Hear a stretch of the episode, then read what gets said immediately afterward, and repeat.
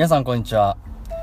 岸漢方クリニックの岸大二郎です。ドクター岸の漢方ライフ、えー、今今回が第33回目ということでねお送りしたいなと思いますけれどもよろしくお願いします。ということで、えー、今回はですね、えー、私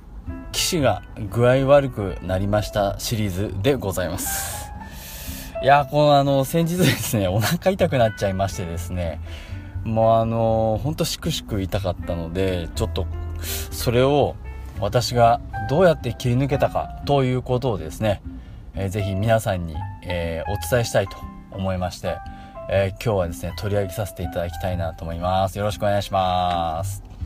ということですねこれ症例風にまとめてみようかと思ったんですがそのまず前提としてですね私のちょっとあの趣味というかあのー、についてですねちょっとお話ししなければいけないというところなんですけれども実は私趣味ですねいろいろまああるんですけど、まあ、自転車のレースやったり沢登りをやったり、まあ、あとはまあピアノ弾いたりとかまあちょっと絵を描いたりとか、まあ、いろいろあるんですけれども、まあ、太極拳やったりね。えっとあの野宿って分かります？野宿？え野宿えもう一回言いますよ。野原の野に宿すと書いて野宿。まあ野宿が趣味なんですね。まあでも本当にまあ皆さんこう思い描いてるのは、あのー、えー、不定、住所不定の方がね、路上でこうされてるような野宿っていうのは一般的な、あなんですか？イメージかと思うんですけど、まあちょっとそれとはちょっと若干違うんですけれど、まあ、簡単に言うと、えっと、都会の中で勝手に、えっと、キャンプしてるみたいな、まあ、そんな感じなんですね。えっと、どういう時にやってるかというとですね、大体毎年ですね、6月なんですけど、あの、日本東洋医学会というのはね、あの、日本全国的な規模でお医者さん、を中心とした組織としてあるってそれの総会があるあります。一応私も所属所属しているんですけれどもその日本東洋医学会っていうのは、まあ、全国でいろいろ開催されるんですね。で去年は、えー、香川県高松市、えー、今年は愛知県名古屋市。その前はですねえー、っとまあ覚えてる限りだとまあ広島でやったり札幌でやったり、えー、まあ、まあ東京でもね当然やったりするわけなんですけどえー、その時ですねまあ僕としてはあの中医学の友と再会をする場所と決めているんですがあのその会に行ったら行く時にです行ったらですねあの野宿をしようと。数年前からいろんなところで野宿をしてるんですね。まあ、あの今も申し上げた通り都会の中で勝手にキャンプするみたいな感じなんで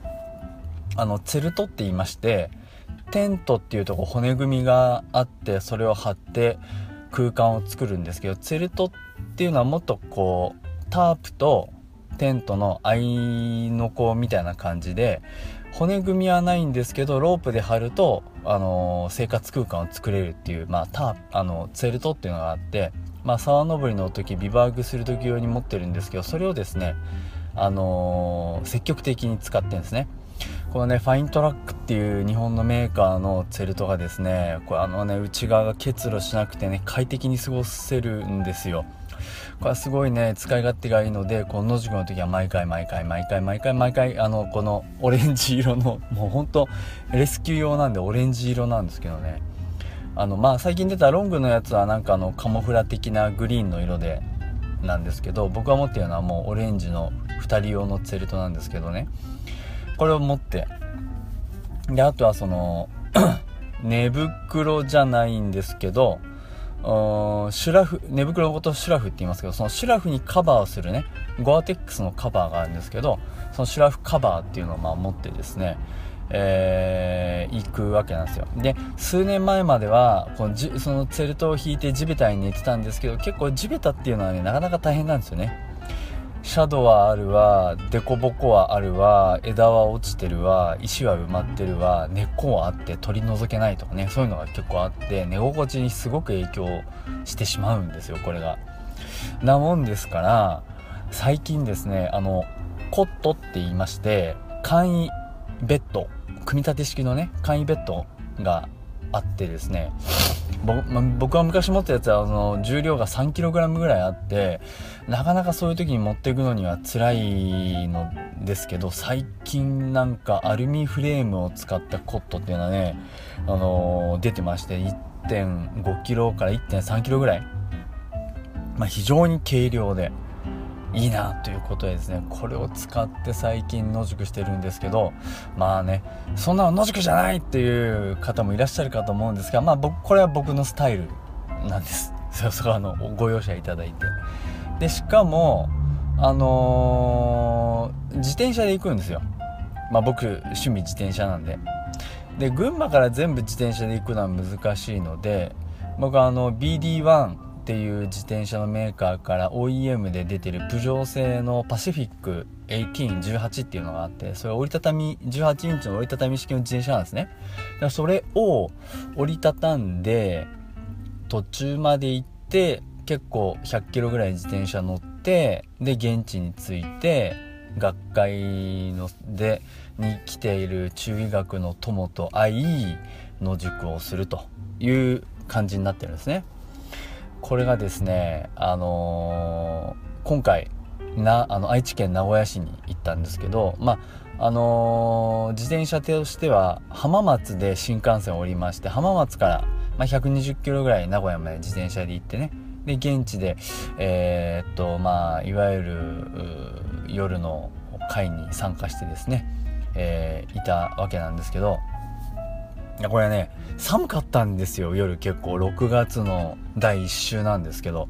非常に寒くて。でありったけの洋服を着るんですけどそれでも寒い。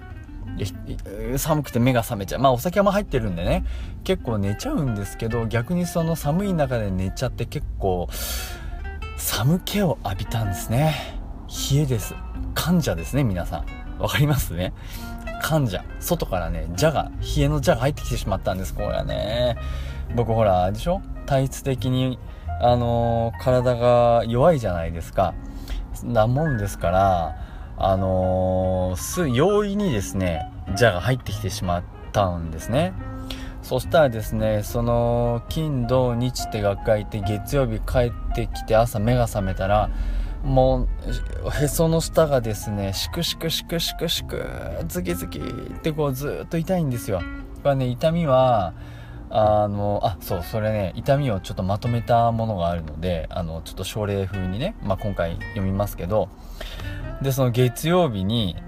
えー、っとですね目が覚めてからまあ、自転車もね120キロぐらい乗ったんで疲れちゃって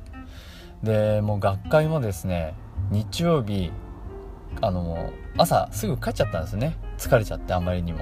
で帰って家に着いてまあもうそのまままた昼寝しちゃったりなんかしてそれぐらい疲れててで日曜日の朝起きたらもうおへその下がねズキズキズキズキこう傷んでだんだんだんだん強くなって苦しくなったという感じなんです。で痛みはね、どんな感じだったかっていうと、おへその下がギューッとした痛みで、その痛みにね、こう波はないんですね。あの、一定にずっと痛いんです。で、手足が冷たい。ほんと自分でも、自分手あったかい方なんですけど、それ手が冷たくて、で、辛かった。足も冷たくて辛かったと。で、お通じはあるんですけど、あのー、ちょびっとしか出なかったんですね。こんな感じでした。本当お腹が痛いだけで他の症状は何もないんです。ない症状としては吐き気はないし頭痛はないしめまい下痢便秘咳痰胸焼けあと吐き気あ吐き気最初に言ったかであと食べた後の腹痛なんかもないし肩こりとかゾクゾク感っていうのも特にはないんですよね本当おへその下が痛いだけなんですでこれですね僕自分のことなんで脈とベロが見えますよねなので脈とベロをお伝えしますと脈は鎮弦で無力で大きくて10ですね。渋ってます。でベロはですねまあもともと僕気虚があるんで反対なんですよね。反対で色は淡い色単でそれから絶対はおほとんどな、まあ、ちょびーっとこう白い白体がねついてるぐらいで舌下静脈の腫れ土調っていうのはなかったんですね。これ痛みの特徴としてはですね、まあ、現代学的に言うと痛みに波があるかないかっていうのは結構重要なんですね。波があるないってまあ、以前もそういうお話したかと思うんですけど波がある時っていうのはあの消化管とか尿管とかそういったところに痛みのフォーカスというか原因があることが多いですよね。なんでかっていうとその腸管が動いてギューってなったりギューってなったりあとは尿管がギューギューってなってあのー、痛みを出すからなんですね。なのでギューってなってる場合はそういったところが原因の可能性が高いです。だからこう例えば急性胃腸炎だったりまあそういう時はもう下痢を伴ったり吐き気が伴いますからね。今回のこととはちょっと合わないですけどあとはその背中とか腰が痛いとかっていうことであれば尿管結石とかね急性の腎盂炎とかだったりする可能性ありますがそういう時は大体熱出ますな。腎盂腎炎の時はね熱出ますし尿管結石の時は血尿を伴ったりすることが多いのでそういうこともありませんでしたしまあ大体その痛みは一定に痛いのでちょっと違うな。で現代医学的に痛みは一定の時っていうのはなかなかこのあの特定しにくくってあの何、ー、て言うのかな特定の病気で起こるようなものじゃ非特異的な症状なんですね。筋肉かもしれないし腰痛かもしれないし、まあ、あとはその心あのえー、っと体勢痛って言ってね体の奥の方になんか問題があってその問題と神経がこう関連しててその神経の支配領域に痛みが出るみたいなね体性痛っていうのがあるんですけどそういうものかもしれないということなんですよ。だ多分これまあやってませんけどレントゲン取っても問題なくて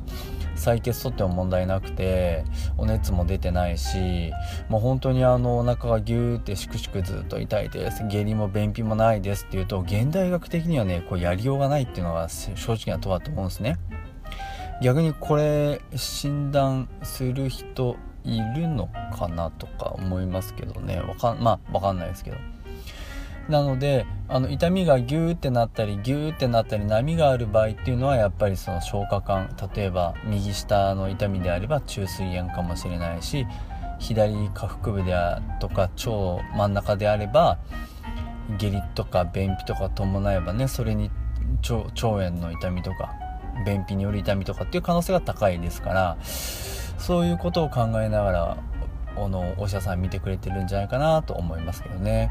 ただまあ大体現代医学の場合はその検査ありきなんで超音波やったり CT やったり造影 CT やったり、えー、レントゲン撮ったりしてあの触ってどうとかってあんまり言わないことが多いですけどでもまあそれで見つかればいいですけどね。こういう場合はかなり見つかりにくいと思うのでやっぱり漢方で対応するのは非常にいいなと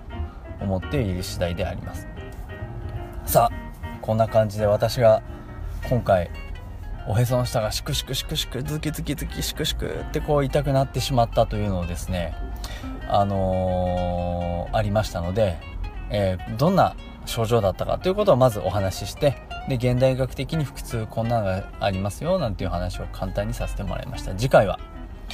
私がですねこの症状をどういうふうに考えてどういうふうに治療したかっていうのをですね是非皆さんに聞いていただきたいなと思いますのでまた次回も皆さんよろしくお願いします。さて、まあ、今回私のねあの体のお悩み相談なんですけどもこの番組は皆さんから体のお悩みの相談をですね募ってその相談をお答えする中医学的に、まあ、まあ、もしくは現代学的にお答えするという番組ですから、えー、私の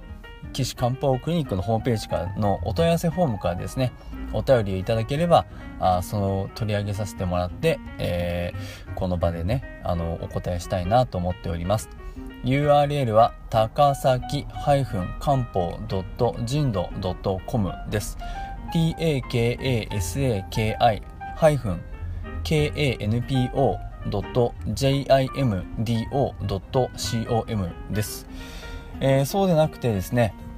あどんなやつがやってるのかちょっと顔見たいなんていう人はですね私年にあ年じゃない月に1回第1金曜日にですねあの群馬県高崎市の宗高町にあります NPO 法人のじゃんけんぽんさんのね寄り合い所であの市民講座をやってますね。第1金曜日の午後1時半からだいたい2時間ですね。まあ、そこであのその時事ネタだとか体の相談なんかもやりながらごそご質問あればねもうその場でじゃんじゃん答えちゃいますしお灸の体験なんかもできますのででぜひ皆さんあのおいでになってあこんなやつがやってんだなんていうのをね見ていただいたらいいんじゃないかなと思います。さあということですね、えー、次回は、えー、中学的なお話をしたいと思います。よろしくお願いします。ということでまたお会いしましょう。さようなら。